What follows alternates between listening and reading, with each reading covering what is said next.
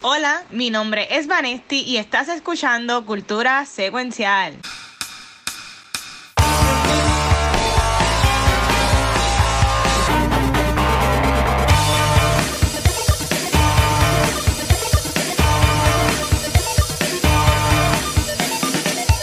Saludos Corillo y bienvenidos a otro episodio brutal de Cultura Secuencial. Mi nombre es Vanesti y tú sabes que esta semana ha sido bien pesadita, pero venimos con un episodio que vamos a hablar de Invincible. Pero tú sabes quiénes no son invencibles. Este panel, este panel. Los coge pelas. Sí, mira, aquí está el que se quiere clonar para que el clon vaya al trabajo y yo no, el chizo. Dios mío. Eh, Dios mío. Este, yo estoy con Baneo, yo hoy sí no soy invisible, no soy invencible, así que Gabucho Graham, estoy explotado, pero estamos aquí, estamos aquí, estoy explotado.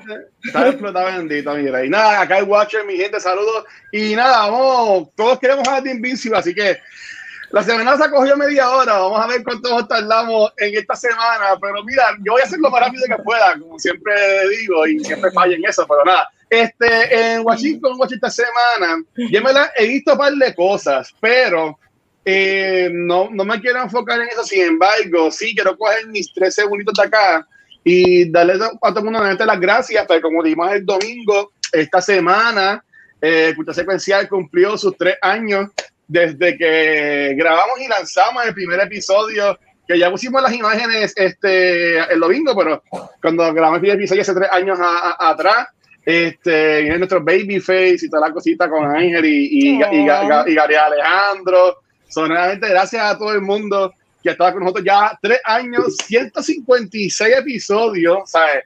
Nada más fallado una semana, como siempre dije. Así que gracias a ustedes, en verdad por este, estar con nosotros. Y a, este Reboot 2.0, este Vani, que es la OG, Vani es la, la, la, madre, la, la reina de, de, acá de cultura. Y ahora con este 2.0, con Chichi con Gabriel, pues seguimos por ahí.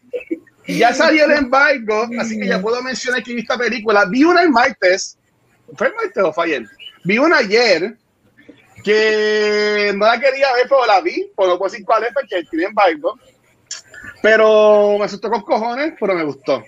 Eh. Eso es lo que voy a decir.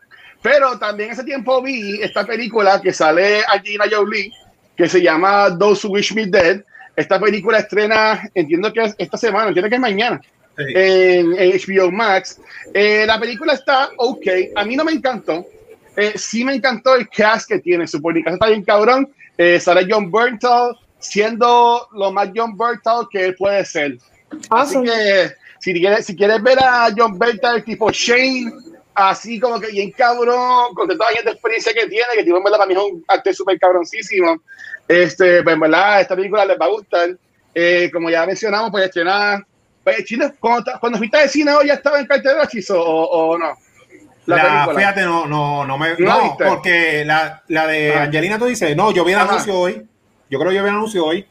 Pues yo entiendo que empieza, déjame confirmar, yo entiendo que empieza mañana. No, este, si no, pues yo, yo busco acá mejor entonces. No, pero es mañana. Es mañana que empieza. Sí, pero que no sé si en el cine hoy la estrenaron juego o la van a estrenar mañana. Oh, bueno, es verdad, es verdad, es verdad, es verdad. Este, sí, 14 de mayo. Pero en verdad, a Gina Jolie ese tiempo yo no la veía en película y ahora pues la tenemos acá y ahora viene, después viene a mostrar en Eternals a final de año. So, en verdad que es pompear. Y ella siempre la, ella siempre, a mí siempre me ha gustado ella. Su bebé no me encantó mucho, pero ella siempre películas de acción como esta. Este, yo me acuerdo Mr. Mrs. Smith, este, y ahora mismo es la que me acuerdo de ella así de acción.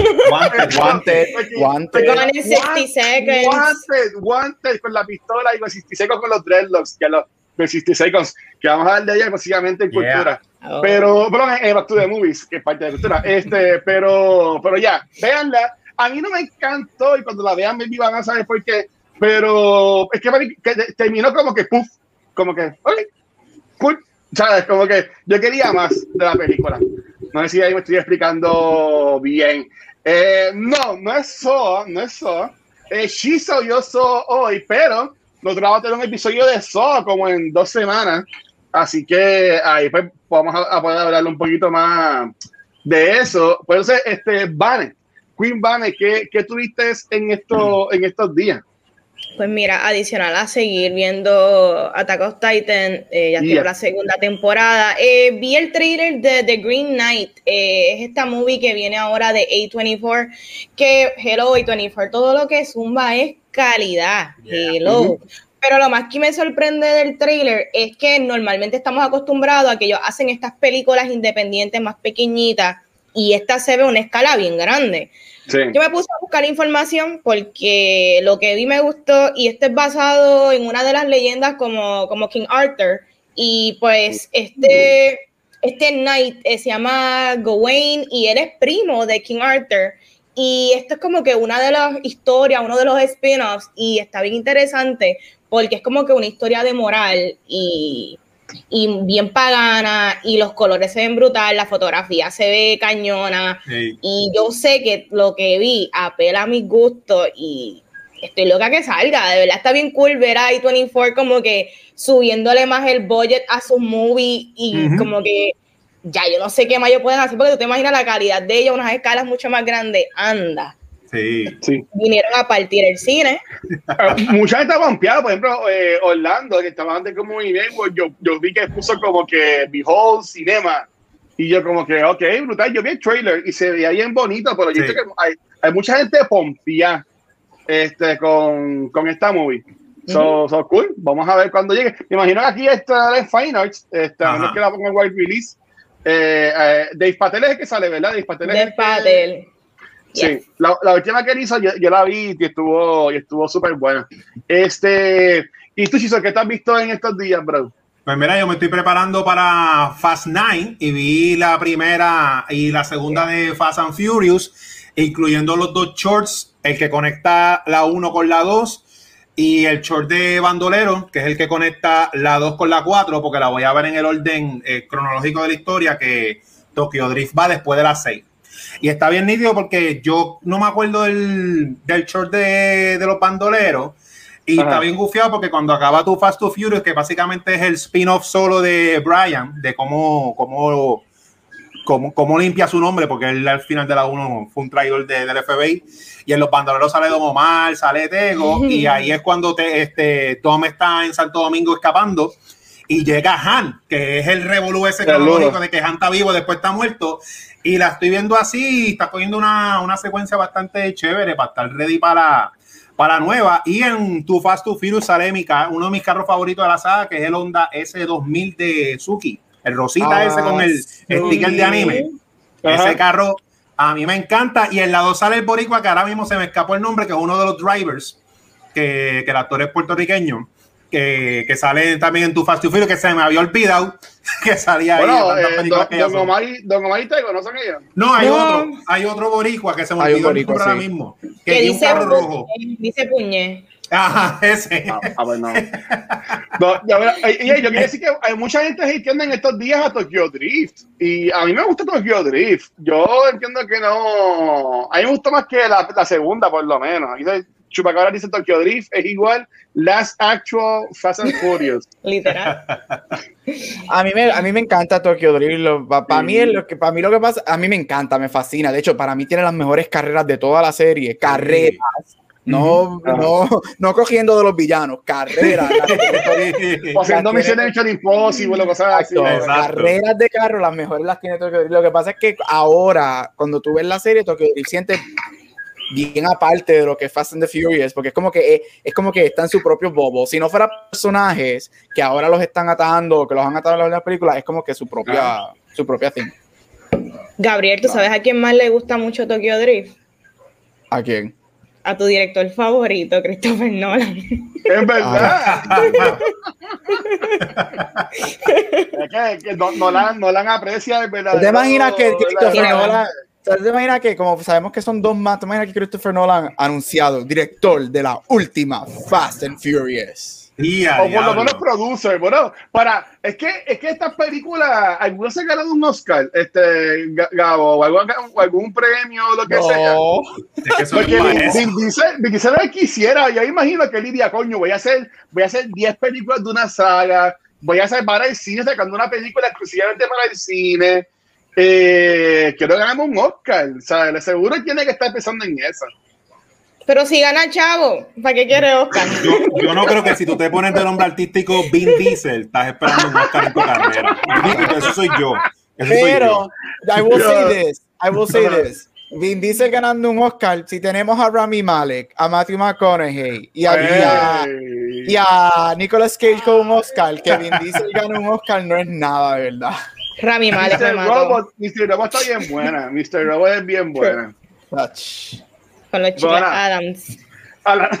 Hablando de personas que no les gustó Mr. Robot, este, Gaucho, ¿qué, ¿qué te visto en estos días? Además de Mr. Robot. Este, Mr. Robot, el primer season, cabroncísimo. Todo lo demás.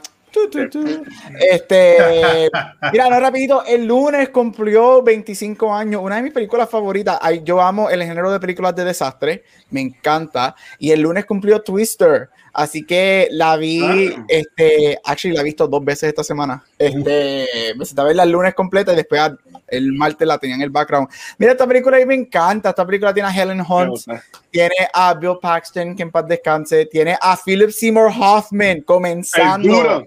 Este, que también en paz descanse. Esta película es quintessential 90s. Yo la veo mucho, pero me a, me puse a verla el lunes con estos ojos de quería ver. Siempre la veo, pero nunca como que la examino. Y quería verla, a ver cómo has age y whatever. Esta película holds up. Yo creo que es muy buena. Este, es bien feminist porque la pone el personaje de Hunt up front este, en, este male dominated world. Los efectos se ven muy buenos todavía, para ser bien 90 y 90, o sea, 90, fue filmada en 90, los efectos se ven bastante buenos, los tornados se ven muy este, muy buenos. Obviamente no son los efectos de hoy en día, pero hold, they hold up. Incluso la vaca voladora también se ve súper interesante. pero es buena. Así que si no has visto Twister, que yo no sé en qué mundo tú ibas a decir nunca has visto Twister, o si lo has revisitado hace tiempo, vela porque es un quintessential disaster film. Yo creo, yo encuentro que estas películas también quintessential 90s movies. Este, y it's just good, it's fun, es bien divertida. Me da Gabo y los chicos Iván. Yo, yo me acuerdo de esta película, yo la vi en Occidente Laguna. ¿Sabes? Que la, sala era como que más, era bien grandota y era como de casi cogía toda la, toda la sala, pantalla. Yo me acuerdo bien cabrón, esos cines de Laguna estaban bien cabrones. Nunca fui a ese cine.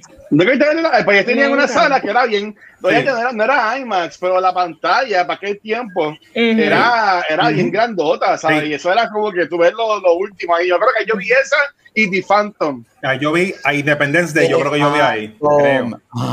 Ya lo de Phantom. De Phantom es que yo siempre le ha gustado un montón. Este, bueno, mira, esta semana rompimos récord.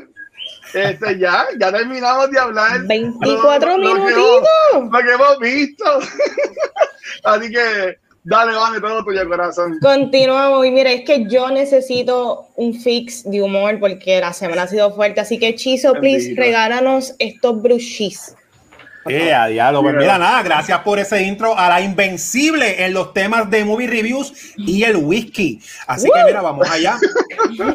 Esta semana este, es bien interesante porque demuestra lo que hemos hablado aquí en, Blue, en los Blue Chips pasados y es que el coleccionar películas en físico cada vez se ha vuelto eh, un hobby de un nicho ya que tres de los cuatro estrenos que voy a destacar hoy son ediciones de catálogo, películas bien viejas para coleccionistas, ¿verdad? Que les gusta tener versiones este, especiales y alternas, porque al sol de hoy ya casi todos los coleccionistas tienen estas, estas versiones en otras ediciones.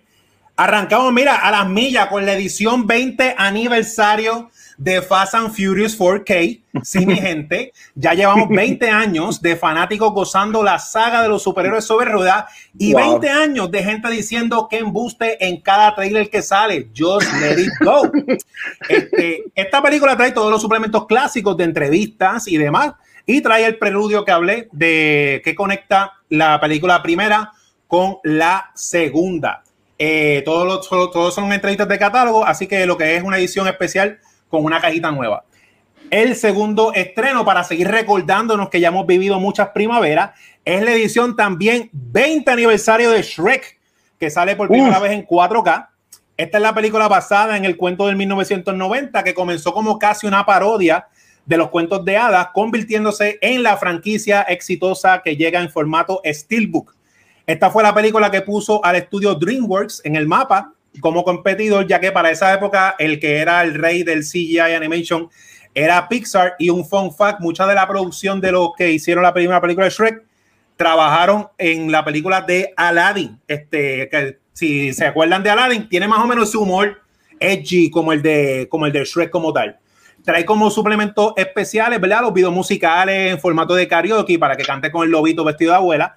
Y el spotlight eh, del personaje de Donkey, que ese personaje se ha convertido en casi igual o más querido que, que el mismo Shrek eh, como tal. Así que le dedicaron un suplemento. El tercero, a raíz del estreno de Spiral, llega también por primera vez en 4K la película de So, la saga que comenzó aquí hace, mira, 17 años, ya que parece la que... vi, yo la vi.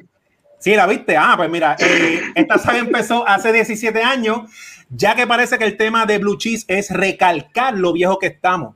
Llega en esta edición para que añadas a los últimos, a los múltiples releases físicos de esta franquicia. Esta, esta saga de So ha sido de las más que han tirado en, en, en repackaging y repackaging y repackaging, lo han tirado como 20 veces. Trae los suplementos especiales, el short film original, ¿verdad? De, de So, que fue el que creó todo esto. Y Sí. un suplemento nuevo, creado para los nerdos y fanáticos de la saga como yo, el So Legacy. Hablando pues, prácticamente de los 17 años, que aunque las películas le gusten a la gente o no le guste, So siempre está en el tema de conversación de las películas y por alguna razón cada tres años siempre sale una película nueva. Pero el estreno grande de la semana, ya que es el único realmente nuevo hoy, es de Warner Brothers, los enemigos número uno de Zack Snyder. Llega, de, llega del DC, del DC Animated Universe que tanto nos encanta, Justice Society World War II.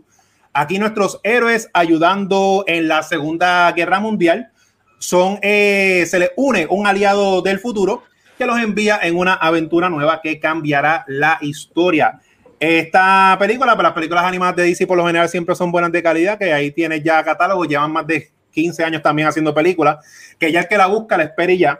Los suplementos de- destacados tiene el DC Showcase, que hace tiempo que no los hacían, que son estos short episodios de 18 a 20 minutos de personajes del universo de DC, y este se lo dedicaron a Kamandi, The Last Boy on Earth, que es basado en las aventuras del mundo post-apocalíptico, donde básicamente la Tierra es como si fuera el mundo de Conan de Barbarian, pero con los edificios tumbados, y eso lo creó el famoso Jack Kirby. Así que tenemos un personaje obscure resaltado en esa película. Y el sneak peek de la próxima película animada de DC, eh, Batman The Long Halloween Part 1. Y aquí Uh. tenemos a una experta sobre ese libro en este maravilloso podcast. Así que ese, esa edición pues está un poquito cargadita con esos suplementos especiales que le añaden valor. Y nada, cuatro estrenos, tres catálogos, uno nuevo y ya, se acabó esto. Luchis.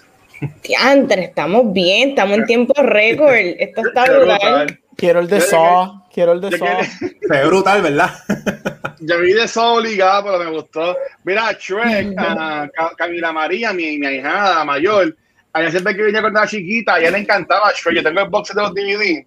Sí. Y ella era ponerla, ella era ponerla. Y ella decía, tío, tú eres Shrek. Y yo, sí, mi amor, yo soy Shrek. Este, y bueno, ya, qué brutal, qué brutal, qué brutal. Eso no ya ni se acuerda, pero, pero sí, ya fue. Thank you, thank you, Chizo, por alegrarme esta semana. Y continuamos, porque yo no sé tú, pero yo sí me educo todas las semanas con Gabucho Gram en Award Spotlight. Yes, Yeah. yes, Gabucho, yes. Bueno, como estamos en tiempo récord, vamos para rapidito esto, a ver si, a ver si seguimos en eso. Este, ah, esta semana en Worst Spell, para seguir mi sección de los Best Oscar, Best Picture Oscar Winners, tenemos tres películas. La primera, la ganadora de mejor película de 1952, titulada The Greatest Show on Earth. Este, si en algún momento vieron la película del 18 llamada The Greatest Showman, esta es la versión buena de esa película. Completamente de acuerdo. I said what I said. A mí no me gusta Este, esa película. Esa película es más. la- lo único bueno que tiene Greatest Showman es la música, pero hablamos de eso en otro episodio. Nada, The Greatest, The Greatest Show on Earth, dirigida por la leyenda, quizás han escuchado este nombre, Cecil B. DeMille. Este, Esta película sale, como dije, en 1952 y cuenta este Hopeless. Esto es bien, como siempre, Right Up Watchers Alley. Este Hopeless Romantic Story este, oh. dentro del el circo de los Ringling Brothers y Barnum and Bailey, en donde nos presentan los diferentes este, puntos de vista de diferentes personajes que trabajan en el cine, incluyendo a unos trapeze artists que se enamoran, un payaso que tiene su baggage y nunca se quita su maquillaje, incluso cuando no está en el show, entre otros. Esta película fue nominada para un total de cinco Óscares y ganó dos. Ganó mejor película y mejor historia, lo que para hoy en día es el equivalente de mejor screenplay. Esta película fue la última película en ganar mejor película con solamente dos Oscars en total hasta Spotlight en el 2015, que volvió a, tener ese, yo no sé si es bueno o malo, pero es la única película, las únicas dos películas con dos Oscars a su nombre. Este, esta película este, es un, se conoce como un epic work story por la historia que nos presenta. Este, es una de las ganadoras de mejor película también más controversiales porque muchas personas dicen que a esta película se le da el Oscar de mejor película porque de darle el Oscar a Cecil B. DeMille. Cecil B. DeMille, uno de los fundadores de la academia, de the Academy of Motion Arts and Sciences, y este es su único Oscar. Él nunca, nunca volvió a ganar otro Oscar, solamente este, pero de mi punto de vista es una película muy buena, es una película que entretiene, que yo creo que es una de las razones más por las que el cine se inventó y es para entretenerte. La segunda película que voy a mencionar es nuevamente otro love story, pero esta vez seteada en una historia de guerra, porque eso es lo que hacíamos en los 40 y los 50, danos love stories en la guerra. Y es una película llamada From Here to Eternity, la ganadora del, del Oscar de 1953. Como dije, esto es un drama romance war film, así que estamos en el, en el lane de, del Watcher. Amor a todo lo que da. Este, como dije, un drama, un romance establecido en la Segunda Guerra Mundial, días antes del ataque en Pearl Harbor. Esta oh, película, Deborah Kerr, este, Burt Lancaster, Montgomery Clift y Frank Sinatra este, esta película tiene uno de los récords, está empate con varias otras películas, como una de las pocas películas en recibir cinco nominaciones en actuaciones. Esta película recibe un total de 13 nominaciones, ganando 8, incluyendo película, director, screenplay, actriz secundaria y actor, y actor secundario por Frank Sinatra. Este, esta película, y se me olvidó enviarle la foto a Luis, se, se me pasó, pero esta película tiene una de las escenas más famosas en el cine este, que ha sido pario, um, parodied en muchas películas o hasta homage en muchas películas y es la famosa escena de un hombre y una mujer rodando, este, besándose en la arena mientras las olas le, le dan este, en la orilla de la playa. Esta es la, la, película que nos presenta esa escena por primera vez. Este, esta película es espectacular. A mí me encantan los war films. Yo soy amante de los drama, romance movies. Y esta película termina con el ataque en Pearl Harbor. Este, esa secuencia es la primera secuencia en un big motion picture que nos da el ataque de Pearl Harbor, ya que muchas películas y la industria del cine quería apartarse de, de lo sucedido este, esa noche en Hawái. Si no la han visto, se la recomiendo. Excelente love story. No es, es trágica al final, pero es muy buena. Y para terminar. Está bien. Ese, sí, la famosa escena de, de la playa que ah. parodiada muchísimo en muchas películas y el romance. nos da esa famosa escena de ellos dos besándose en, en, la arena y rodando mientras el agua te cae encima. De hecho, Shrek tiene una Shrek 2 tiene esta parodia que sale una sirena y Fiona coge la sirena y la tira otra vez para el mar. Así que, un clásico, un clásico. Exactamente. Qué lindo del amor. Y para terminar, este, la ganadora de 1954, On the Waterfront. Esto es uno de los dos Oscars ganados por Marlon Brando, uno de los dioses del cine. Esta película dirigida por Elia Kazan, por El, Elia Kazan, este, y escrita por Bud Schulberg, cuenta la historia de de las uniones en las corporaciones en Estados Unidos y cómo las uniones eran compradas por los mafiosos. Tiene este vibe de Goodfellas con Irishman, es bien Scorsese. Este, eso, si te gusta ese tipo de gangster films, esta película es para ti. Como dije, cuenta la historia de las uniones y cómo el personaje de Marlon Brando se envuelve en ese mundo y se da cuenta de la realidad. Marlon Brando gana su primer Oscar por esta película. Esta película fue nominada a 13 Oscars, ganando 8 igual que From Here to Eternity. Oh, se considera también una de las mejores películas ever made y, uno y se considera como uno de los mejores performances ever put on film. En este caso, hablando de Marlon Brando, este, como Terry Malloy, el, el personaje principal. Como digo, una película que si te gustan los gangsters, si te gustan los, los street crime movies, esta película es para ti. La vi recientemente este, y una película que se mantiene, aunque es una película del, 50 y, del 54, una película que los temas son relevantes, este, las actuaciones son espectaculares, es la única película en la academia en recibir tres nominaciones en la categoría de actor secundario. Este, oh, Así que si no la recomiendo. Es una de las pocas películas está, es, que han sido reservadas en el National Film Registry en Estados Unidos por su importancia cultural. Así que hasta aquí llegamos con The Academy Awards. Um, greatest Show on Earth, From Here to Eternity y Underwater Front. Go see them. Yes. Siempre aprendiendo con Gaucho. El duro. Gabriel, me, me, sorprende. Yo pensaba que te ibas a hablar de Revolu de los Golden Globes, que los quitaron de NBC, que Tom Cruise devolvió los, los trofeos. ¿Qué fue lo que pasó ahí? Si quieres hablarnos un poquito de, eso. Mira, los, los, ay, los Golden Globes. Los Golden Globes son el dolor de cabeza de Hollywood. Sin embargo, le dan, Hollywood le ha dado mucha validity. Este, mira, los Golden Globes siempre han tenido controversias desde, comenzar, desde que comenzaron. Ellos llevan ya más de 40 años ellos son el award show que comienzan el award season, ellos siempre son el primero. Mira, este año, antes de una semana, varias semanas antes de los Globes de este año, salió un exposé en los en los Angeles Times que este, dijeron que, y uncovered, que los Golden Globes no, habían tenido, no han tenido un periodista negro en 20 años en sus rangos.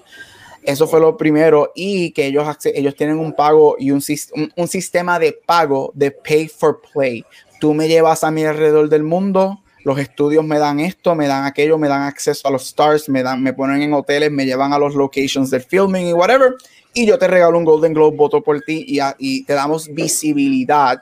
Que eso ha sido lo que lo, por eso es que yo creo que los Golden Globes han durado tanto, no necesariamente porque son buenos o legit, sino porque le dan visibilidad. Si tú vienes a ver, este, que es nominado. Y yo sé que hay gente, Vane, I'm sorry, yo sé que hay gente que le gusta, pero ¿qué fueron? O sea, Emily in Paris causó mucha controversia por ser nominada. yo, este amo, yo amo Emily in Paris. Este, eh, está grabando la segunda temporada. No, I mean, I get it. Eh, a mí me gusta Emily in Paris, pero o sea, para mí de las cosas más chisí que yo he visto, no es que yo espero que esté nominado. Ahí tú, se nota que se nota que le dieron la vuelta a París a esa gente. Exacto. Y, y, mira, y nada, yo creo que esto ha sido una acumulación en 40 años de los Golden Globes. Yo sí entiendo que hay, hay, hay muchos factores y eso es un podcast completamente que a mí me encantaría actually tener un special edition hablar de eso, este, del cancel culture y todo ese revolú. Pero este, yo creo que es para mí es inaceptable el hecho de que este año películas como Judas and the Black Messiah, Marini's Black Bottom, One Night in Miami, que eran películas leading con black characters, black stories, fueron negadas en los Golden Globes. Fueron, no fueron premiadas con nominaciones por lo menos. Y entonces nos enteramos que no ha habido un black member en 20 años en esa organización. Mira, eso para mí eso es inaceptable. Eso no para mí, eso ya no cae dentro del cancel coche, para mí eso es inaceptable. Entonces, tras que las medidas que ellos han tirado en los últimos meses no se han visto como suficiente, la arrogancia de muchos de los miembros de los Golden Globes y de la presidenta causó que personas como Tom Cruise, que cuando tú tienes a Tom Cruise, que está loco de mente, que, que, es un Scientologist, que ese hombre, o sea, que está loco. Si tú tienes a Tom Cruise devolviendo su Golden Globe, de hecho, son los premios más altos que él tiene, porque él no tiene ningún otro premio de más valor que no sea Golden Globe. eso está muy mal. A Tom Cruise devolviendo esos Golden Globes, tú sabes que tú estás metiendo la pata bien cabrón. Entonces tienes a Mark Ruffalo, Scarlett Johansson, este, salieron otras revelaciones que en las últimas semanas de que los periodistas cuando sí se le daba acceso a películas este, o lideradas por personas de color, sean latinos, Asian, whatever, o mujeres hacían preguntas sexistas, preguntas este, racistas, y la gente se cansó, entonces salió esta semana Scarlett Johansson, no, Netflix dijo que no iba a trabajar con ellos nada más, Amazon dijo que no iba a trabajar con ellos nada más, Warner Media dijo que no iba a trabajar con ellos nada más, y todo fue en una semana. Y, al, tú tienes a Netflix, Amazon, que están corriendo Hollywood, especialmente un año de pandemia, estos artistas ah. devolviendo globes, estos artistas como Scarlett Johansson diciéndole a, a, Hollywood, no podemos trabajar con ellos hasta que haya un reform. ABC salió el lunes diciendo Golden Globes cancelado para el 2022. Este, eso para mí es unas implicaciones gigantescas este, es la primera vez que eso va a pasar en sobre 40 años. Vamos a ver qué pasa con eso. Este, ¿Tú que se inventaron algunos premios nuevos? No, ya no, no creo. Este, yo me imagino, yo creo que ya los Critics Choice cogieron el spot de ellos. Este, ayer los Critics Choice anunciaron que ahora ellos son los que van a, no esperaron y como que dame ese time spot para, para empezar el awards. Yo creo que, que aunque no los van a televisar, yo creo que los, los Globes como tal, ellos como asociación van a tirar sus nominaciones por releases, press releases y sus ganadores por press releases. Este, vamos a ver qué pasa en el 2023. Este, pero a mí en lo personal no me molesta. Yo creo que los Golden Globes, por más que yo me los disfruto, porque ese es el award show más cool en el sentido de que los actores lo que hacen es comer y embojacharse y se trepan al stage borracho por su premio. Y eso es buenísimo. Este, e, it's time.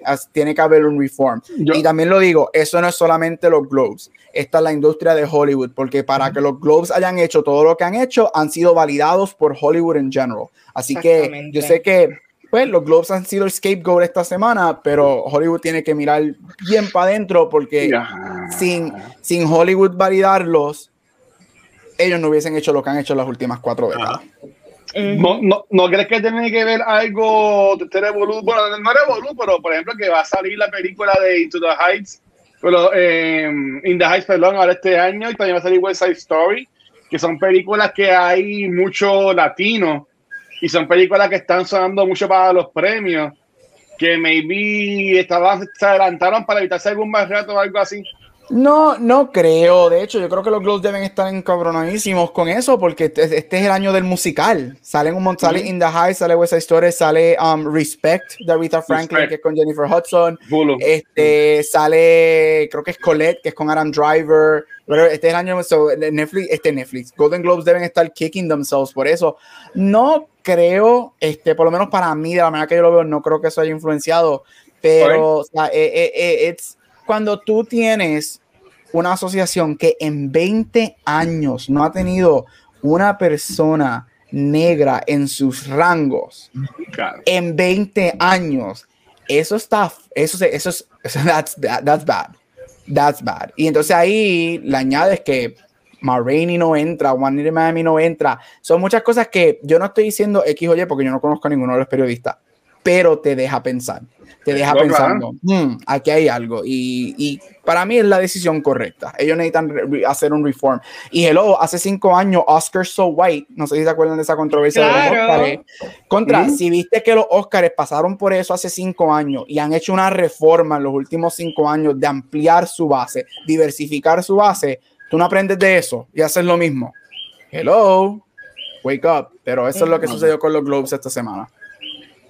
Este, y, y, para tocar, sorry, pero tengo algo que decir también de, de, lo, ¿verdad? de los premios. Aparentemente está esta controversia porque Disney, eh, como que en lo, lo, de este For Your Consideration, en ah. Mandalorian, pues obviamente sale, mencionan a Gina Carano, creo que like supporting actress, y hay una controversia, pero aparentemente normalmente cuando hacen el for your consideration casi ponen a todo el mundo, no es como que ¿por qué están haciendo este freaking issue de que por qué ella aparece en esto cuando la realidad es que ella salió en la serie, las dos temporadas, que van, no pueden borrarla de la serie. Exacto. No, No, sé qué la gente quiere, ¿me entiendes? Y eso, como tú dices, eso es una práctica normal. Cuando tienes una película o un show de calibre que los quieres en los awards, ellos tiran a todo el mundo eso, eso, eso, por más que yo odio a esa mujer, este, espero que se monte en el rocket de Fast Nine y llegue al espacio y nunca regrese. Este, eso es una práctica normal, estoy contigo en eso. O sea, ya es parte de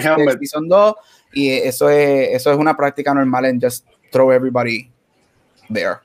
Claro, este, nada. ¿Y los rumores de que puede ser que, de que regrese a Star Wars, que ustedes creen? Ella. a así. Bueno, ellos ellos, James Gunn volvió. Pero hay una, pero hay, pero hay una, hay una diferencia. hay una diferencia bien grande porque tú tienes a una persona que aceptó responsabilidad. Bueno, por los eh, años, y, y, fueron hace años y ha cambiado. Pero para mí no tanto los años, para mí es que aceptaste responsabilidad. Aceptar responsabilidad, nunca shy away de que yo no, mira, sí, yo hice eso, yo hice eso y eran tiempos diferentes y whatever, pero cuando tú tienes a alguien que es tan arrogante, por no decir otra palabra que quiero decir, y doubles down y empiezas a hacerle, y hacerle burla a personas trans y un montón de cosas, para mí ese es el issue. Porque yo siempre le he dicho, todo el mundo tiene el derecho a cambiar. Todos aquí, aquí ninguno de nosotros cuatro somos santos y hemos metido la pata mil veces y la seguiremos metiendo hasta que nos moramos. Pero el hecho es, es, aceptarlo y aprender. Y yo creo que esa es la diferencia de entre ella y James Bond. Ok, ok, ok. Esto es bien, es como que esto es bien controversial. De hecho, hay que hacer ese episodio de lo de cancel culture y todo está lo que era, porque no hay un balance, tú sabes. La, en, la, en la escala todo está bien extremo. Y yo siento que las personas que están aquí también están siendo juzgadas, porque a veces tú estás aquí, pero es porque tú no necesariamente te educas bien y tú no sabes, ¿verdad?, por qué la oírte. Pero tú puedes estar en el medio, en el between no tienes que estar aquí ni acá. Pero, Y el problema es, bueno, nos tuvimos un episodio, de acuerdas, el, el, el, el 10, que era de los fandoms, que de repente metimos el panel en el, en el, Comic Con. Eh, que Corillo, por ahí van a anunciar próximamente un evento virtual de un día, próximamente, que puede que nosotros estemos envueltos, puede que no, no sabemos. Pero lo van a estar anunciando a finales de mayo.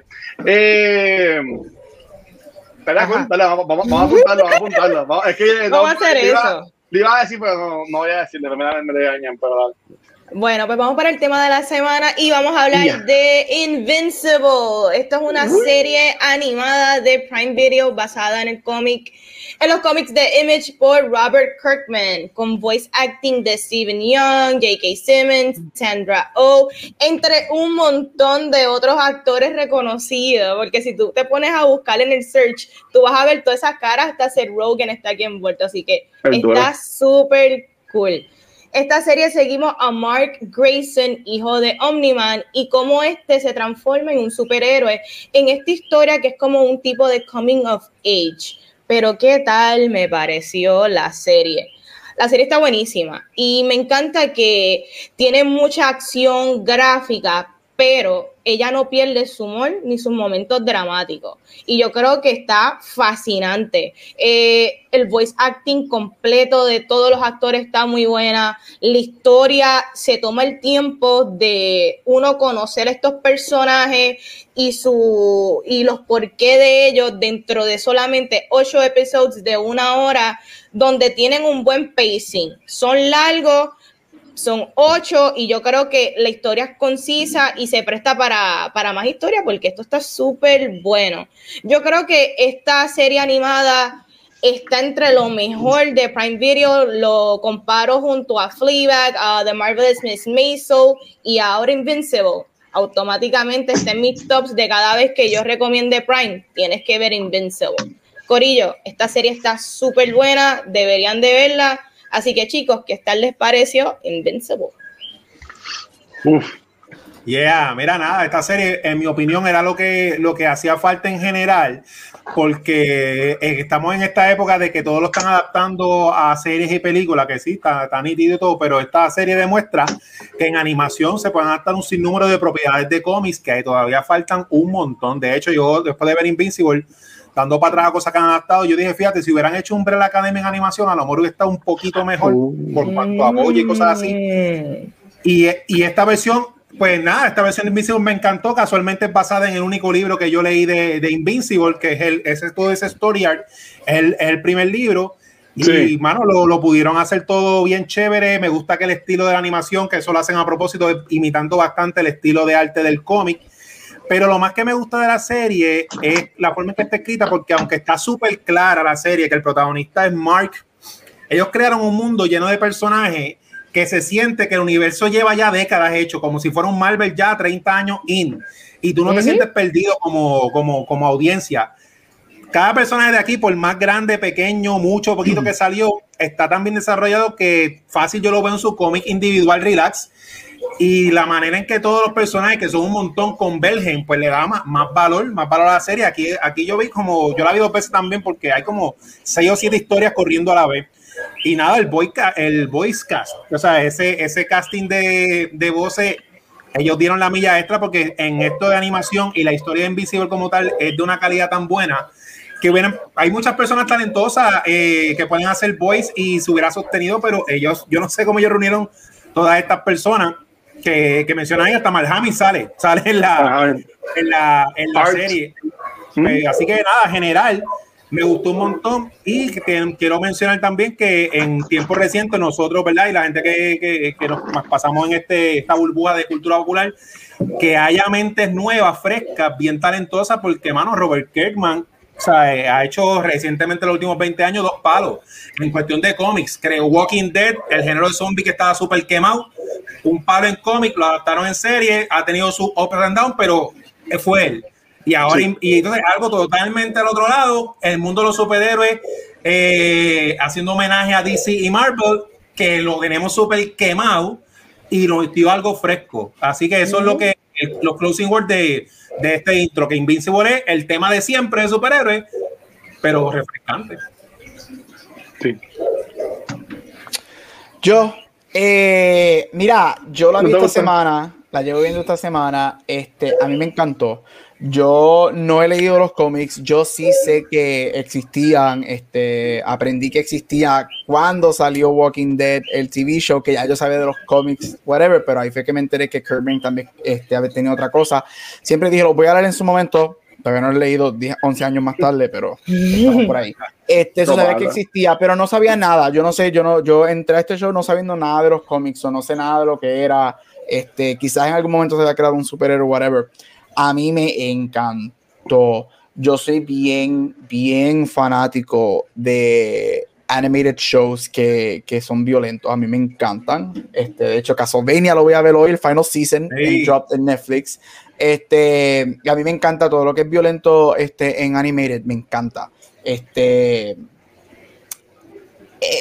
es, que, ya, es que hay tanto que decir, no sé por dónde empezar, porque es que este show tiene tanto, y como dijo Chizo, estoy loco por verlo otra vez, este, con calma, quizás la semana que viene lo porque tiene un montón y quiero sentarme, lo vi, no fue que lo vi rush, pero lo vi con el purpose de hablar de él hoy, quiero sentarme y verdaderamente ver cada episodio and get, get into each episode.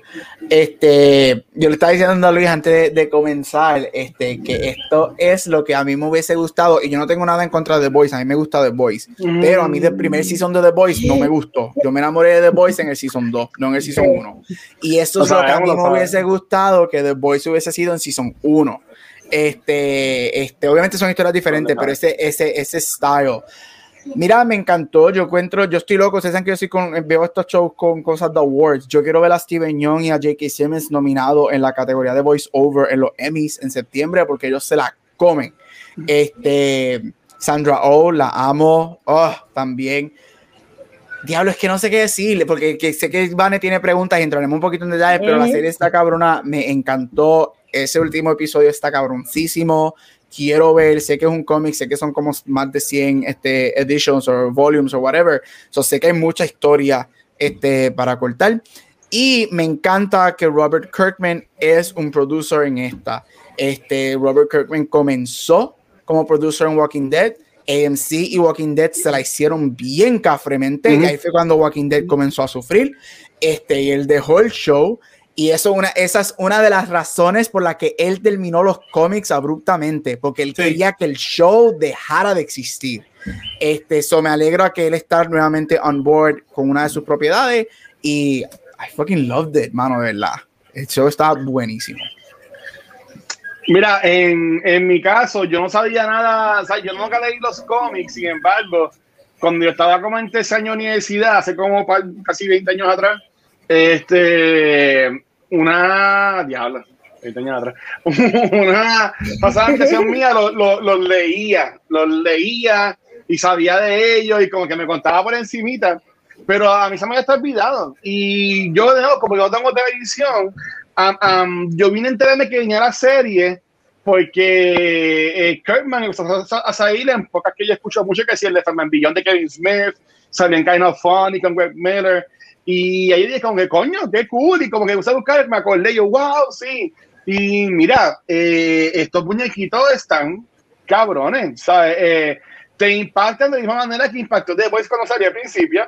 Ya es una temporada en vi que estamos acostumbrados a The Voice, pero sigue igual, aunque a mí no me encantó mucho esa temporada. Pero a mí Invisible me encantó. Yo esta semana, bueno, hoy terminé de ver otra vez el último episodio, el episodio 8 de la primera temporada. Y este, Gabriel entró, yo estaba viéndolo y, y yo estaba gozando con el final, ese último episodio que está, es perfecto para mí. Pero en verdad que está brutal, la historia está espectacular. Eh, como ustedes han dicho, pues acting, todo. Para mí sí es lo mejor que está en Amazon Prime. Yo no consumo mucho Amazon Prime, pero yo diría eso. Eh, The Boys, eh, cosas que ya se acabaron, Mind the High Castle también fue bien buena. Eh, sabe que tiene cositas buenas Amazon Prime Video para ver, pero ya, pompeadísimo de que hay un futuro para esta serie y, y hay, por si acaso, eh, ahí F está mencionando, eh, ah, gracias F, eh, esto salió, um, Invisible salió antes que The Walking Dead los cómics. Mm. Obviamente la, gente puede conocer más a Kirkman por The Walking Dead, obviamente. Ahí saben que llamo The Walking Dead y la gente me raja por eso, pero pues, este, eh, ah, pero sí, ¿sabes? Y, y mira que cosas más cabronas que estos libros que maybe vi los conocían gente, qué sé yo, de, de, de, del área o del arte como hizo, pero están soldados en todos lados otra vez y no los consiguen en ningún lado. Yo he buscado como que para, comprarme los box sets, que son tres, tres ómnibus. Yo así me los compro y están soldados en Amazon. Y, ah, hay un waiting list. Y pues en verdad que es brutal, hermano. Me encanta y, y aunque Kerman está bien loco, ahí me encanta él. Y aunque no hace falta chavo, el tipo ya es multimillonario. Pero qué cool que su arte siga teniendo vida de otra forma. Outcast fue una serie que también te pasaron en un libro de él, pero creo que duró dos temporadas en Showtime nada más. No, no duró mucho. Pero, pero ya, me, me encantó Invisible y qué bueno. Me encanta saber que a ustedes les, les gustó. Porque me acuerdo que esto salió como salió Falcon and Winter Soldier y siempre como que hablaban de Falcon and Winter Soldier y decía, ya, que le vino la Invincible, no lo han visto. Pero, pero, pero, pero, qué bueno, qué bueno que les gustó la serie, en verdad. Qué bueno, qué bueno.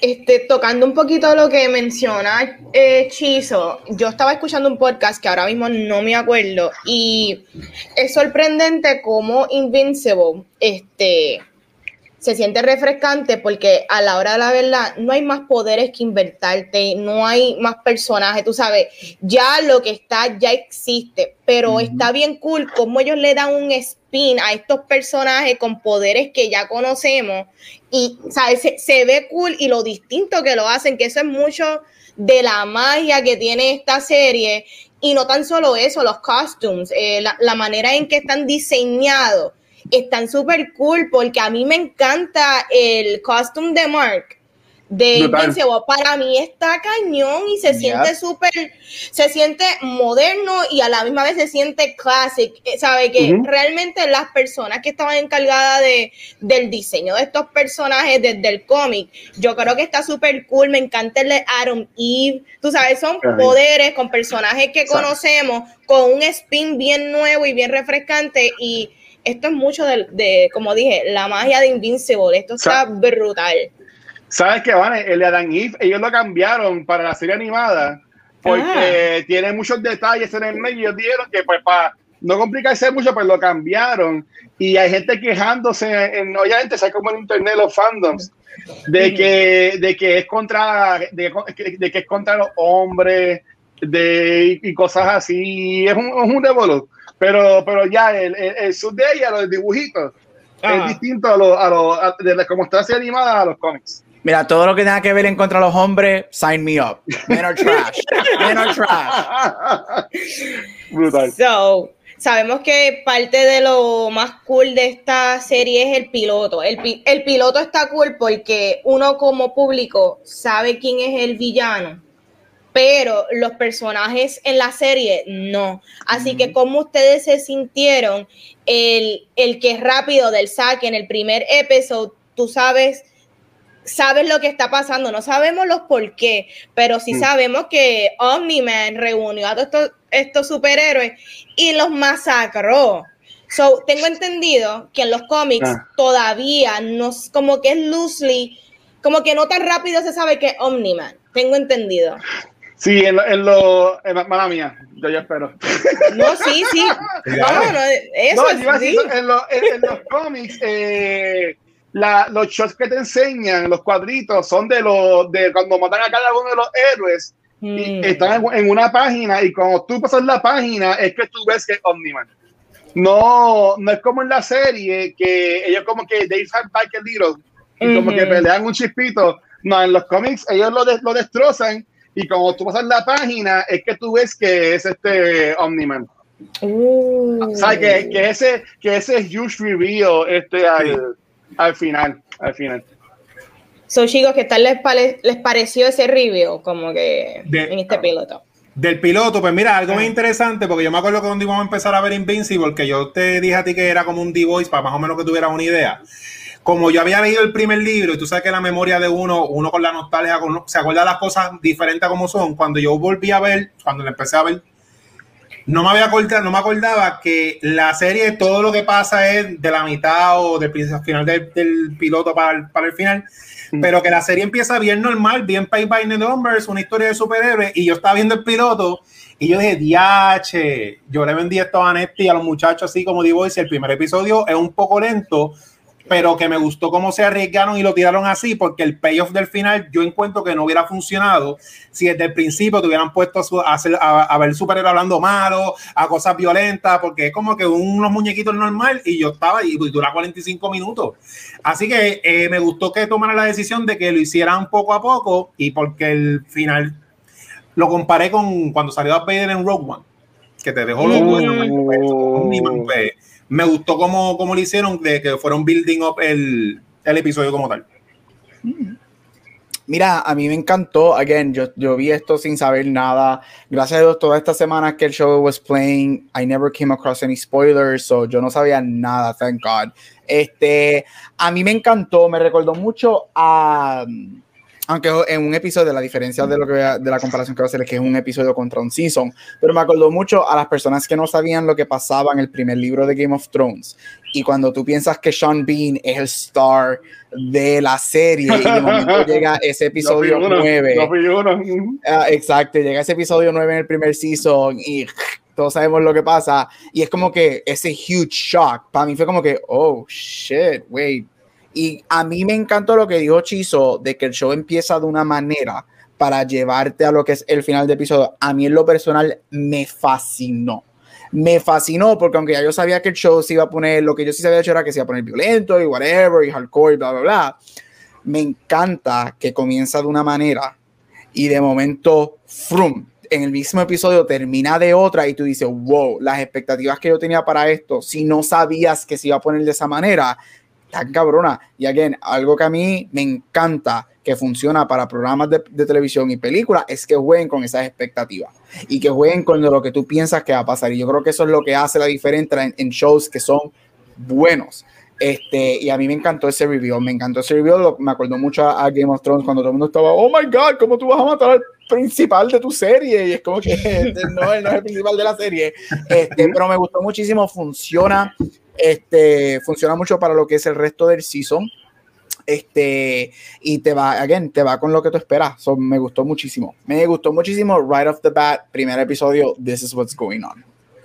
Mira, conseguí, hice un poquito un editajito feo, pero más o menos así que se, así que se ve en el cómic. Ve que primero ve que lo matan, después, después se da cuenta Immortal. Ahí, ajá y después te enseñan, o sea, estos son, son páginas aparte. Estos, los, los, cuatro que están parados son una página, la que sale Inverter es otra página y la que sale Omniman es otra página. O sea, que el reveal se tardó como que dos, dos páginas en enseñar que era, que era Omniman. Eh, mira, en, cuando yo vi las entrevistas de Kerman en Fagan y en Kind of Funny, eh, Kevin Smith como que nunca había leído Invincible pero Greg Miller de California, al parecer, era bien famoso, bien, fanático de esto. Y él siempre estaba diciendo a todo el mundo, eh, no sé que ya hayan visto ya los episodios, tú no tienes que esperar a que se acabe el primer episodio. El primer episodio es un slow burn, pero tienes que, tienes que verlo, tienes que verlo. Y en mi caso, cuando yo lo vi, a mí me voló la cabeza y estaba como que medio, yo decía, ok, está cool, es un muñequito de superhéroe.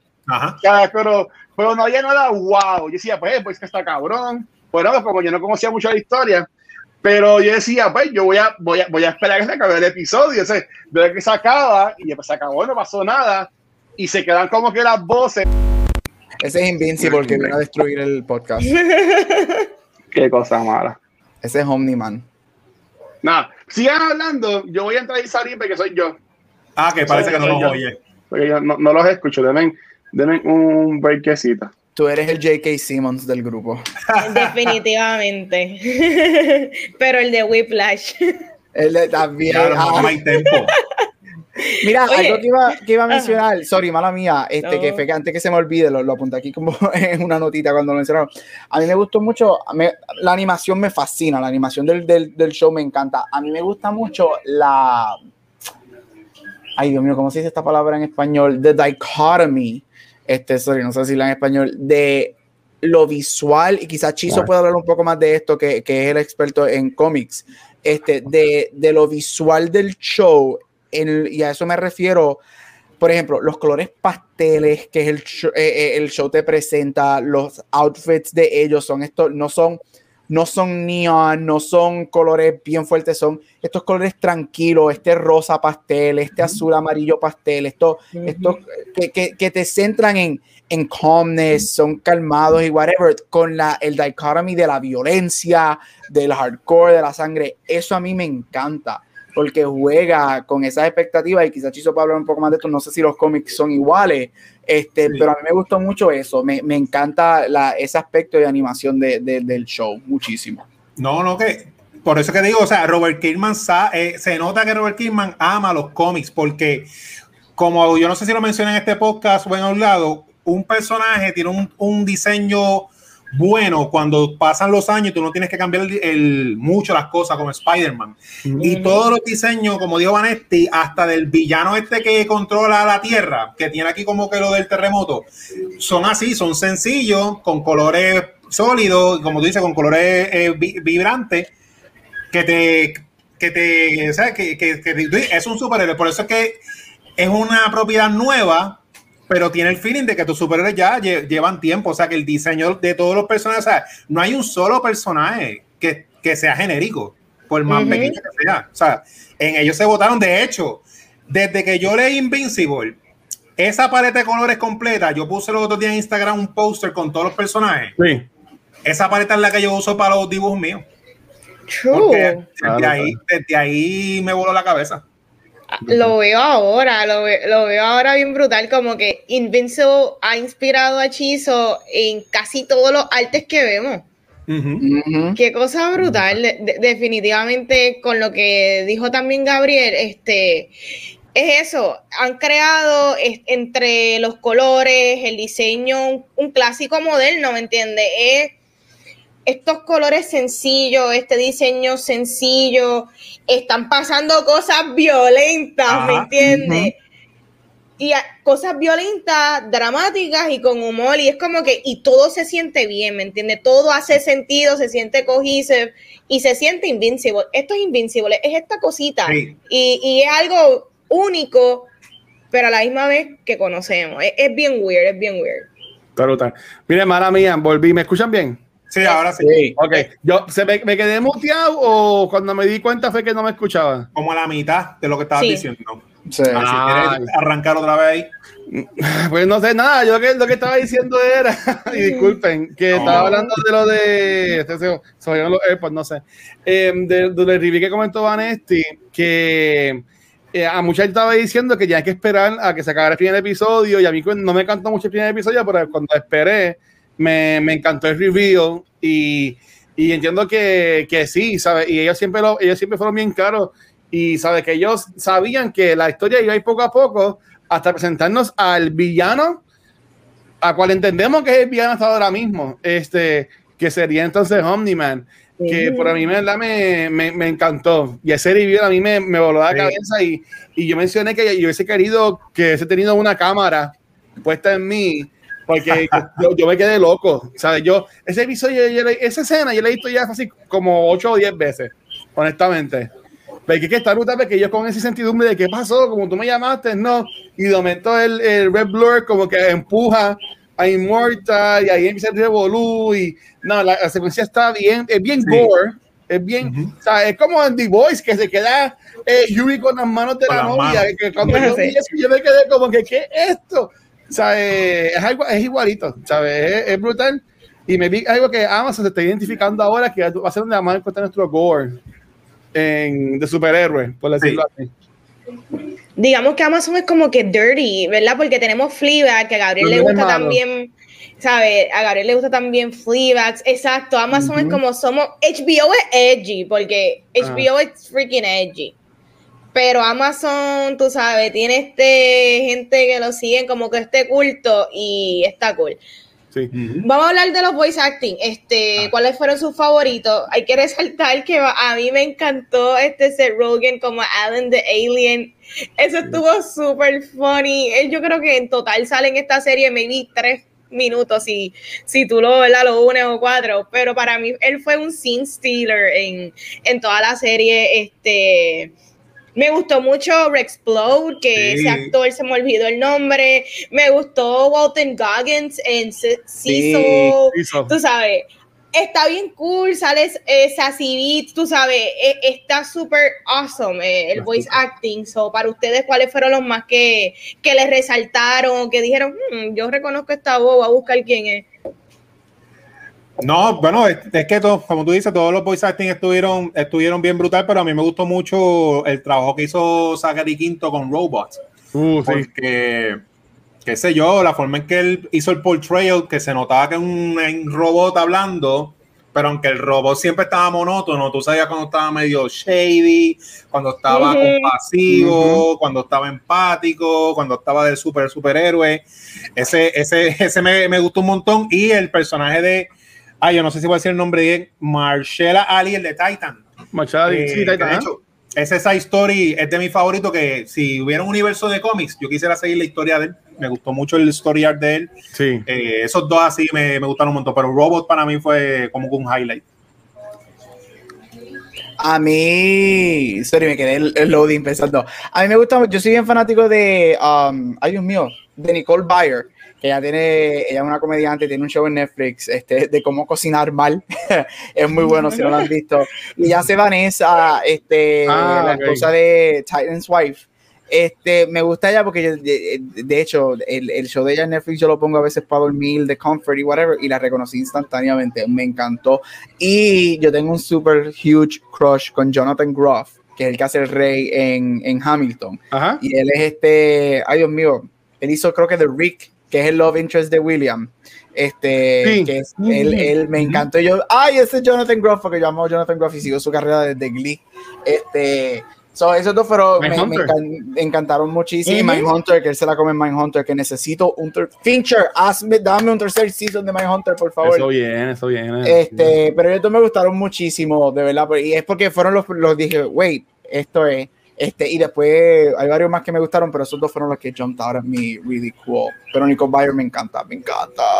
Mira, eh, lo, lo mencionó, pero este comediante, este, Dios mío, lo busqué y todo, Jason Matsukas, que es el que hace Explode, a mí, desde que yo lo, yo lo conocí a él en Brooklyn Nine-Nine, de mí lo había visto antes, pero cuando lo conocí que se quedó implanted en my brain, fue en Brooklyn Nine-Nine y esa voz le queda, o sea, le queda brutal los one-liners, como él le tira. Pero aquí menciona a Seth Rogen y yo quiero hacer un paréntesis y, y nosotros debemos hacerle un altarcito. Si no se lo ha hecho todavía, este, sé que mucha gente se lo hace por otras razones, maybe por, por whatever, pero Seth Rogen, él ha producido eh, muchas series que en cuanto a pop culture han pegado, maybe no tanto porque estuvo um, Future Man en Hulu. Él también produjo Preacher en EMC. Y ahora él, es, produce Invincible, pero él lideró para que compraran los derechos de Invincible también para el cine. o sea, que ahora mismo está en development la serie de la, la, Invisible para cine. Y él a ser de, los, de los producers también. So, que sabe que está brutal que le hayan dado este visito, no visito como que está bonita de mira, PC Alan de Alien es un personaje que nunca es muy principal, pero siempre, siempre está durante toda la historia de la serie. Este, a mí me encantó. Mira, pero por ejemplo, eh, Sassy Beats, me, aunque yo oye el personaje de, de que ella hace, me, me, me, gusta también cómo le habla, pero para mí que saca Quinto. Zachary Quinto es el duro. Y yo que amo The Walking Dead, sale mucha gente, pero Ross Marquand, que es el que hizo de Red Skull en Endgame, en Infinity Game, Infinity Wars. Sí. Eh, pues ese, ese, ese conoce más y, y, él también sale en The Walking Dead. Eh, le, hayan anunciado para el Comic Con antes que lo cancelaran el año pasado. Él, él hace de Rudy cuando Robo se convierte en nene. Él hace la voz de Rudy y, y, y, es tan weird. Pero esa escena cuando está hablándole y explicando a la gente como que me gusta, que, que en verdad me gusta, en verdad que el voice casting y está cabrón, porque ¿sabes? todos son All Stars y para todos los chavos que te han puesto aquí, que tienen una serie buena animada y también tienen un, voice casting brutal. Es como que wow. Sí. definitivamente. So, ahora entrando a escenas, porque hay, muchas escenas super cool en esta serie, pero para mí de las más impactantes obviamente es, la del tren, ¿sabes? la, escena del tren es, bien shocking y, y entendemos, mira, parte de esta serie completa es entender lo poderoso que es Omniman, ¿me entiendes? No hay nadie más poderoso que él. Punto. No lo hay hasta el momento. No sé, o sea, ah. yo que no he leído los cómics, para mí la serie es eso, ¿sabes? No hay otro personaje y es lo imponente que es él y a veces lo es lo, lo imposible que es porque es una amenaza tan grande contra la Tierra que uno dice, Dios mío, ¿qué va a hacer que este hombre no siga destruyendo? Y es bien cool que estoy ya tocando un poquito, ¿verdad? Lo que el final, cuando este Mark le dice, como que papá, pues tú sabes, si vamos a durar para siempre, pues te tendría a ti, ¿me entiendes? Uh. y, y, eso es bien fuerte. So, quizás Omniman, maybe su talón de Aquiles puede ser que tenga un poco de corazón por los años que ha estado en la Tierra. Y esa es otra pregunta que les voy a hacer. ¿Ustedes perdonarían a Omniman?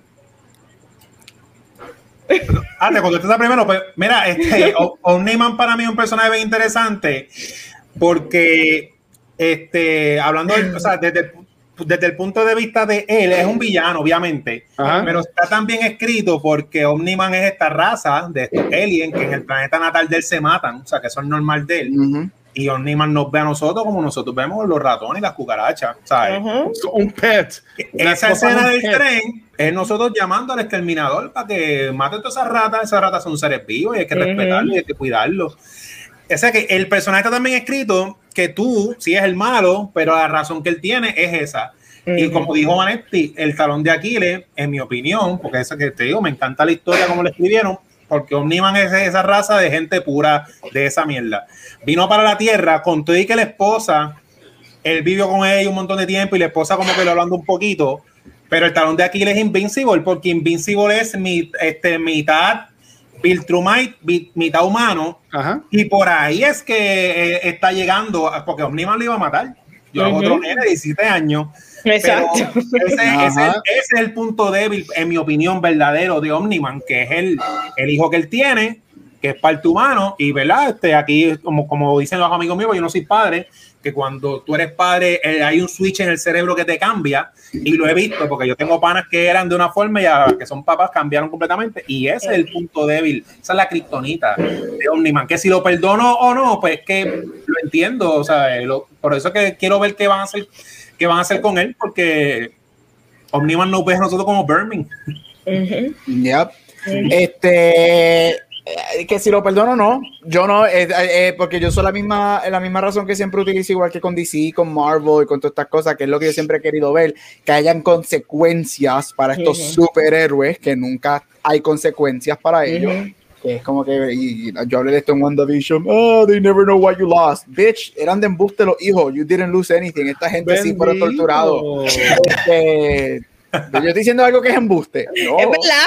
Es verdad. Este, so, no, este, Agatha tan bella. Este, no, yo no lo perdonaría, pero sí estoy interesado en ver, sin leer los cómics, sí, sé que, eh, no sé si los cómics han terminado, no creo, este, ver qué pasa con su personaje. Quiero ver ah, en qué dirección este, va ese personaje, porque yo creo que el final nos demuestra que, nuevamente, algo que sí me gusta que a veces los superhéroes hacen bien, es que there's no, there's no good or evil, todos tienen un poco de todo, um, bueno, la mayoría tienen, este, a menos que Thanos, bueno, que Thanos tenía sus razones y yo apoyo a Thanos en todo lo que quiere hacer. Este, o sea, there's good and evil in all of us. So quiero ver eh, dónde se lleva, quiero ver cómo evoluciona su personaje, qué, cómo sigue, este, qué sigue haciendo, qué va a pasar, este, pero no importa qué haga, por lo menos yo, no tienen que haber consecuencias para él. Las habrán, no sabemos, porque como dijo Vane, es como que no hay nadie más poderoso que él.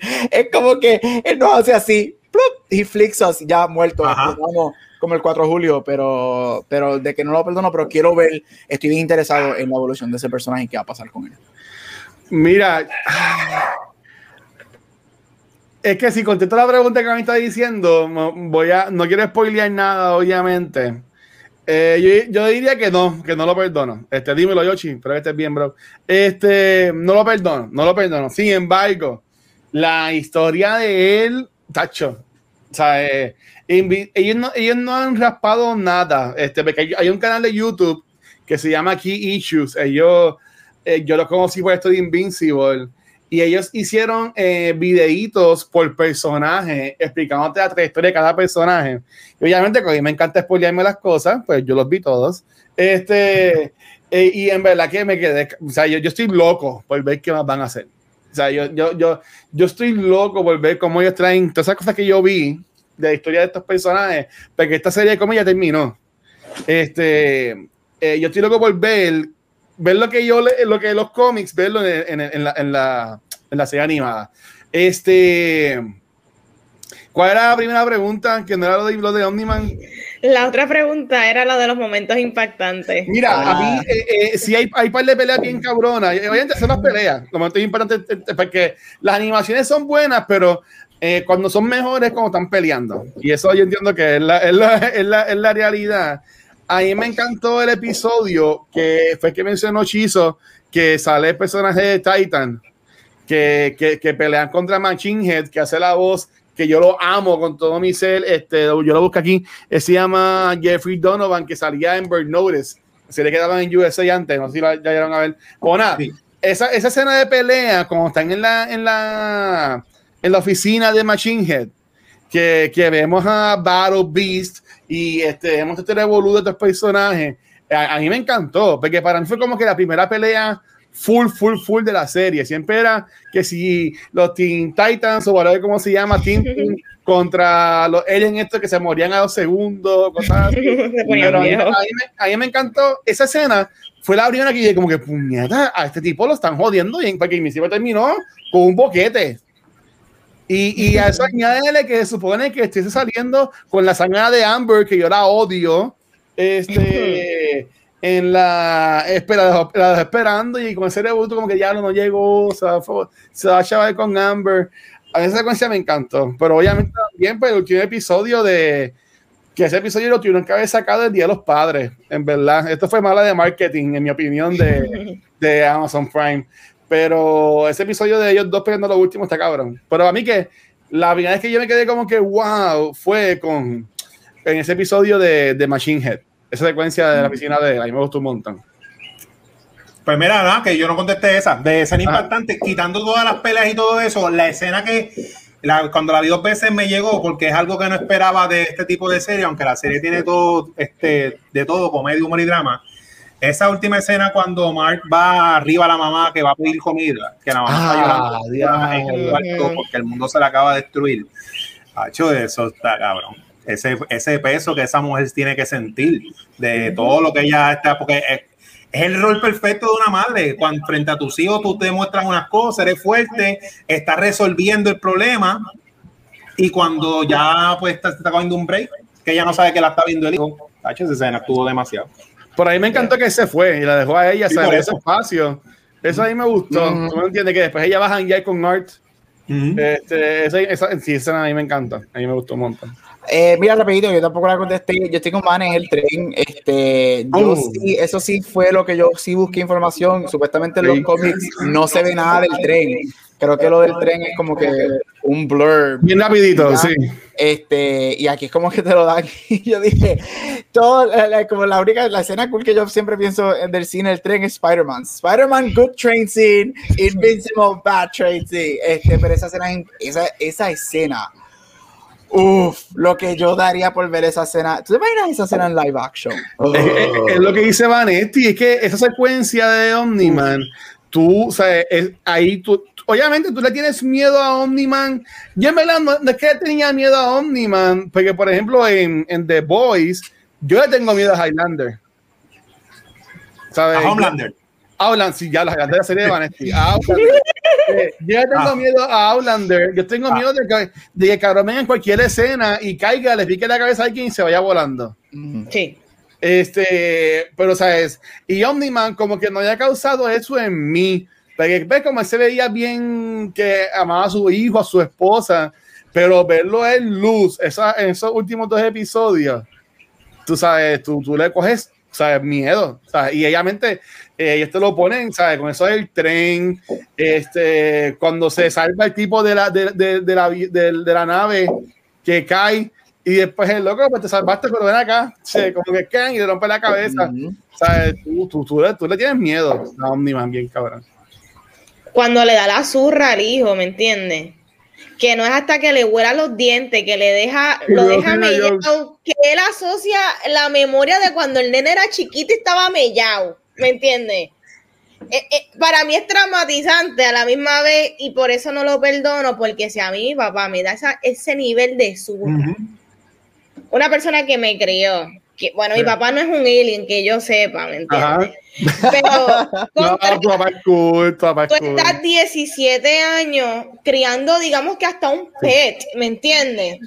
Un pet hasta con tu mascota, tú, tú no vas a hacer dar, tú no vas a caerle encima de mucho menos eutanasia, ¿me entiendes? Uno deja que, las, que las mascotas mueran naturalmente, al menos de que suceda algo, pero, pero que él deliberadamente por enseñarle whatever código que él tenga de su planeta a su hijo, tú sabes, e-, es bien fuerte y por eso no lo perdono, pero a la misma vez, como dice Chizo y Gabriel, quiero ver a dónde llevan este personaje. Porque, les va a gustar. Bueno, pienso, pienso, que les va a gustar. E-, e-, está bien cool. Y tocando la diferencia entre Omni-Man y Homelander, ¿tú sabes qué es lo que pasa? a mí realmente Homelander no me parece el personaje más inteligente.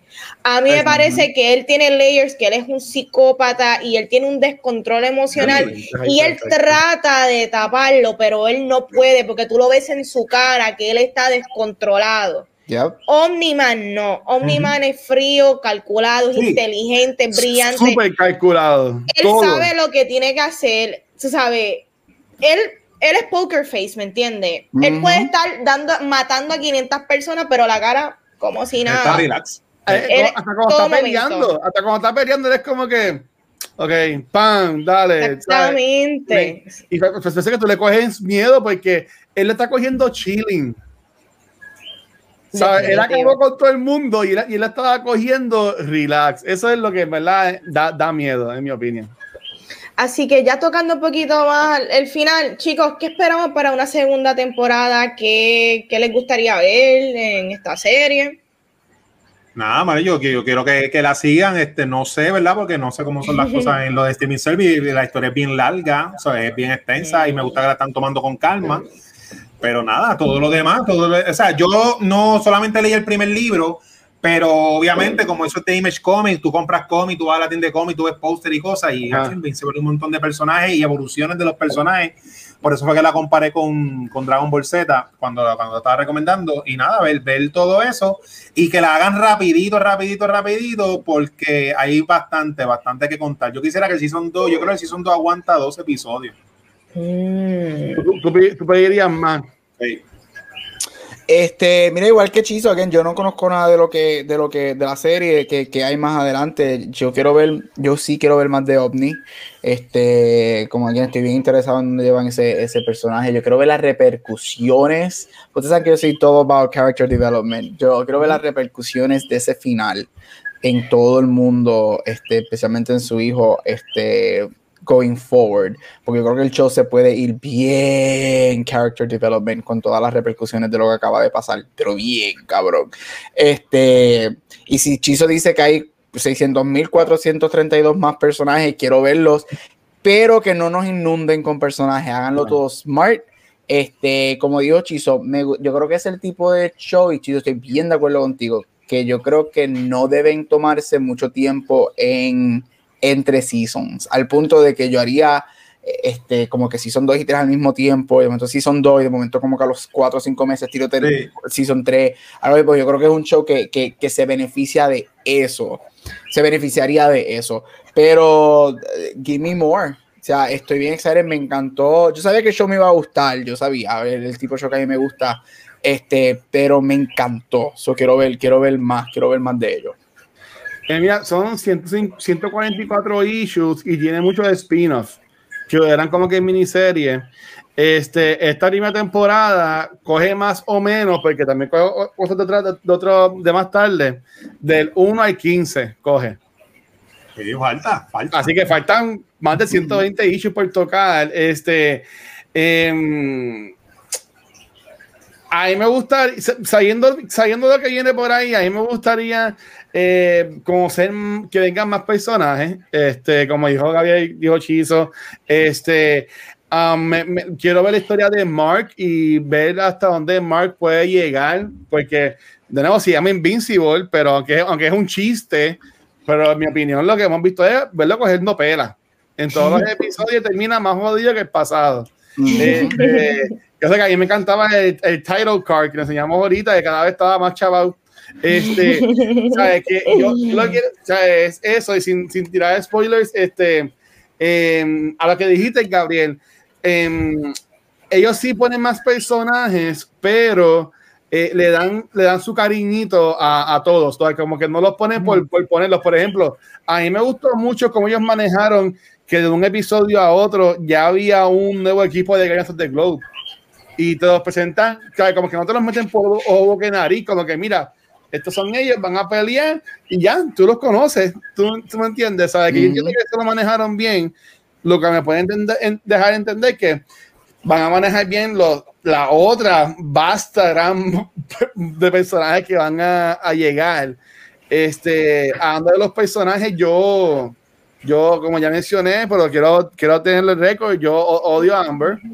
Este, cuando ella le dice, ah, yo sé que, yo sé que tú eres invincible. O sea, que ella sabía que él es invincible, como que ella lo estaba jodiendo, porque le estaba pichando y todas las cosas, como que, dude, diablo, de guía.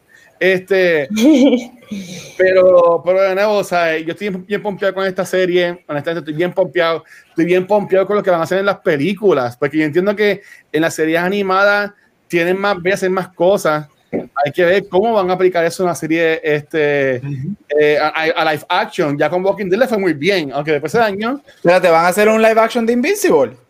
Sí, como mencioné ahorita, se Rogen va a ser el producer. Él fue que ah, pero no, no, te había escuchado. Ah, sí, sí. Parece, I zoned you out. No eres importante en mi vida, I zoned you out. No lo sé, mi amor, tranquilo. Pero este, sí, vienen, vienen las películas, o sea que estoy bien interesado en cómo lo van a ver. Y de nuevo, si quieren conocer un poquito más de los personajes, el canal que yo usé se llama Key Issues en YouTube. No voy a poner el link ni nada, porque no quiero saber. Allá ustedes si lo buscan. Pero a mí me encantó, ¿sabes? Yo, me la que y estoy bien pompeado para, para, el futuro, man. En verdad que para esta serie. Y espero que hagan un par de temporadas, o sea, que se tiren, qué sé yo, cinco temporadas, seis temporadas.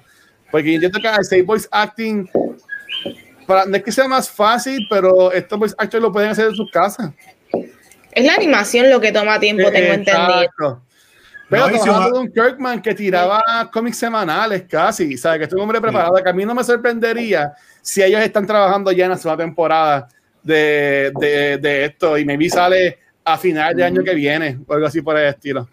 Y si un actor se tiene que ir por un compromiso, aunque obviamente no, no se sustituye, pero hay voice actors bien, bien talentosos. O sea, el que hace la voz de Obi-Wan Kenobi y los Clone Wars suena a Iwan McGregor y ese no es él. Exacto. que puede pasar ficha porque es animado a que sustituyan voces. Exactamente.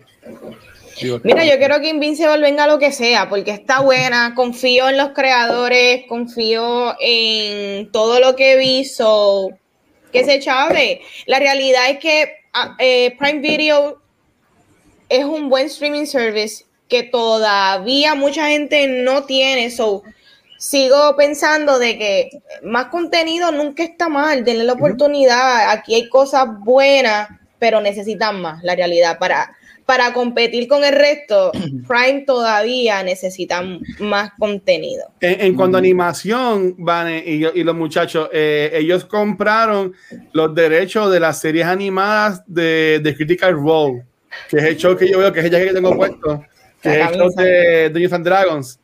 Eh, que eh, ellos cogieron e-, esa campaña de Dungeons and Dragons, la pusieron en cómics y se vendieron súper bestial. Y esos cómics los pusieron en animación, que toda la hace como un año atrás en cultura. Hicieron un Kickstarter que se cogió en millones, que rompió récord en, en poco tiempo. Y Amazon ya los compró y ya tienen Green Ladies como cuatro temporadas. Okay.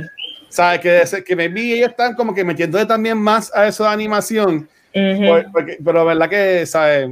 Si esto lo hicieron bien, yo estoy pompeado también con, con los que vayan a trabajar la de, la de lo, de Critical Role. Y ya anunciaron la de He-Man, aunque eso es de Netflix. Hoy salieron las imágenes de He-Man que sale en junio ahora, que es de Kevin Smith y Michael sí. Martin. Sí. Y la escribieron. No, y, y, y, Amazon, Amazon, dos cosas que quería decir rápido. Amazon tiene todo el dinero del mundo porque Amazon, o sea, ellos acaban de invertir sobre 400 millones en un season de Lord of the Rings, así que hello. Este, 400 millones para Jay Bezos, eso como, ah, eso está en mi bolsillo, coge. Este, así que están montados. Pero Amazon, igual que Hulu, tiene algo que Netflix no tiene, y es que los dos streaming services han ganado los Emmys de mejores series. Hulu se llevó Drama Series y Amazon se llevó Comedy Series por Maisel. So, hasta ni Netflix. Netflix, para ver la hora que no se ha ganado ningún comedy. So, eso yo creo que ellos. Amazon y Hulu, especialmente Amazon, que es que estamos hablando que donde está Invisible, yo creo que ellos están en un punto que ellos prefieren quality over quantity y no diciendo que Netflix no tiene quality porque Netflix también tiene mucho quality, pero sabemos que Netflix es el quantity, que nos tira 100 cosas sin nada, y de, tiran todo a la pared y whatever sticks, sticks. Yo creo que Amazon, eh, la estrategia de Amazon y de Hulu es más smart que eso. So, yo, yo sí pienso que, que, que Amazon se, se, va a tirar algo bueno y a mí no me sorprendería que Invincible tenga una muy buena campaña. Again, sorry por traer awards to the conversation, pero no me sorprendería que Invincible tenga una muy buena campaña para los Emmys en las categorías de show animado este, porque Amazon sabe lo que hace y ya ellos ganaron Comedy Series con Maisel en el primer season, así que, que ellos, ellos saben lo que hacen en Amazon. Y, como dije, Amazon tiene el dinero para gastar en cualquier tipo de campaña. Y tienen los chavos porque ellos anunciaron que viene la segunda y la tercera temporada. Tú sabes que seguro cuando salga la segunda que venda un montón y toda la mantilla en loca, mira, pues ya tenemos también la cuarta y la quinta, ¿sabes? Olvídate, ¿sabes? Que yo, yo estoy en en verdad. Y estoy loco que sigamos hablando de ella porque por lo que yo vi, Sacho, lo que viene es, va a estar brutal. La recomendamos, Corillo. Sí, eh, claro. pues obvio. Sí, pero Amber Sucks, pero recomiendo la serie. Sí, Amber Sucks. ¿Verdad? y el panadel a mí me encantó el panadel que le dice, sácame a volar, sácame a volar. Eh, este, aunque se jode el joder, pero pues nada, que me gustó. Qué bueno, qué bueno que le gustó la serie. Mira, nada, para, para irnos yendo, este, chicos y Vane, este, ¿dónde los pueden conseguir? Pues también a la gente que nos está viendo, se vayan preparando. La semana que viene, nuestro episodio va a ser eh, enfocado en la película de, de Mitchell versus The Machines. Así que, Corillo, ya saben, cuando, cuando esta película salió y hizo hablo de ella la semana pasada, así que véanla para que se unan con nosotros en la conversación. Así que, mane, dímelo, ¿dónde te pueden conseguir, corazón? Me consiguen Instagram y Facebook como Vanesti. Denme like, denme un beso, dame un follow. Y mira, tengo una camisa hechizo puesta. Yeah, yeah. Chizo Fashion. Ya andas Chizo Fashion, Chizo, ¿dónde consiguen a ti? Mira, me consigue con más Centeno, donde quiera que escuches podcast en Ondas Nelda. A mí me consiguen Chizo Comic en Instagram y Twitter, Chizo en Facebook. Ahí está el link de las camisetas como Vanesti Modelo, Chizo Fashion, para que pidas la tuya. Y Doctor Casco, 18 episodios en Instagram y Twitter. Awesome, dímelo, Gabucho.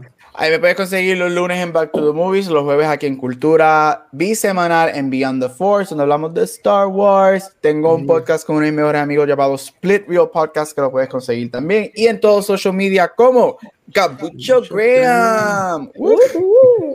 Mira, a mí pueden conseguir como en Guacha, esto de bailar, en cualquier, en cualquier red social. Y recuerden que nuestros episodios los pueden conseguir en cualquier proveedor de podcast, nuestro canal de YouTube y la página de Facebook pero donde único nos pueden ver en vivo es acá en Twitch, donde esta semana ya grabamos el, episodio de Back to the Movies que fue enfocado en The Max of Zorro. Tuvimos el martes este, el, a su nebula en Noob Talks y hoy pues estamos hablando acá de Invincible que está súper cabrona por si acaso no la has visto todavía. Y el sábado volvemos con Beyond the Force en el cual estos próximos siete ish episodios de Beyond the Force van a ser enfocados en los capítulos que van a ir saliendo de The Bad Batch.